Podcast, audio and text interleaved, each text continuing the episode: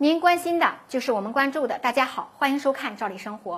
身在职场，您最希望的是什么呢？做喜欢的工作，老板好，最重要的是能升职加薪。多年前呢，有个趣谈，说很多公司员工啊，把当年红极一时的美女大明星李嘉欣的照片摆在桌案上，而且呢，大家都是不约而同的摆。难道是全公司都在追星吗？只喜欢李嘉欣？非也，只不过员工们是想通过这种方式啊，告诉老板。我要加薪，当然这也只是一个打趣儿的说法。那放到现在呢，就完全不用了。为什么呢？近期呢，有一个关于工资指导线的消息公布了，就是全国呢有十四个地区公布了今年的工资指导线。据不完全统计，到十一月份，全国已经有包括北京、天津、上海、山西、山东、内蒙古、云南、江西、贵州、辽宁、宁夏。吉林、新疆以及新疆生产建设兵团等地区啊，陆续发布了一九年企业工资指导方案。那么，工资指导线是什么呢？其实呢，就是政府根据本年度经济发展调控目标，向企业发布的年度工资增长水平的建议，是市场经济条件下政府宏观调控国民收入分配的一种方式。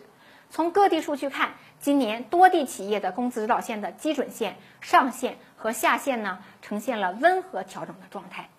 那么问题又来了，什么是基准线、上限和下限呢？一般来讲啊，公司增长的基准线呢，就是指啊企业工资的平均增长幅度，一般呢适用于生产正常发展、经济效益增长的企业。那么这个上限呀，一般是指预警线。一般呢，就是适用于经济效益增长比较快的企业。那相对应的这个下限呀，就是适用于经济效益下降或亏损的企业。前边我们说了，各地公布的这个工资指导线呢，它主要是作为一个企业给职工调整工资的指导和建议，它不作为一个强制性的要求。毕竟市场经济情况下，工资的调整不像机关事业单位一样。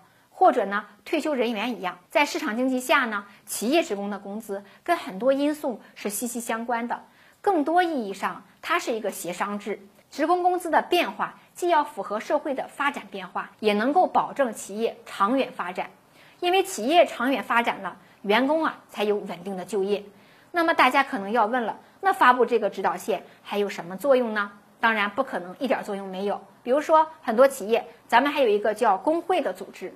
如果员工对企业工资增长安排有想法、有意见，就可以向工会组织啊提出工资增长的诉求，要求工会呢代表大家与企业管理层进行集体协商。那么具体的诉求是多少呢？这个指导线就起了作用，大家争取也是有理有据。不知道新近公布的企业工资指导线是否会对您所在企业产生作用呢？不过说句实话，在现在经济下行的压力下。能有一份稳定工作啊就挺幸福了。如果能涨工资就更幸福了。对于今天的话题您有什么看法呢？期待您的点赞评论和转发。咱们下次见。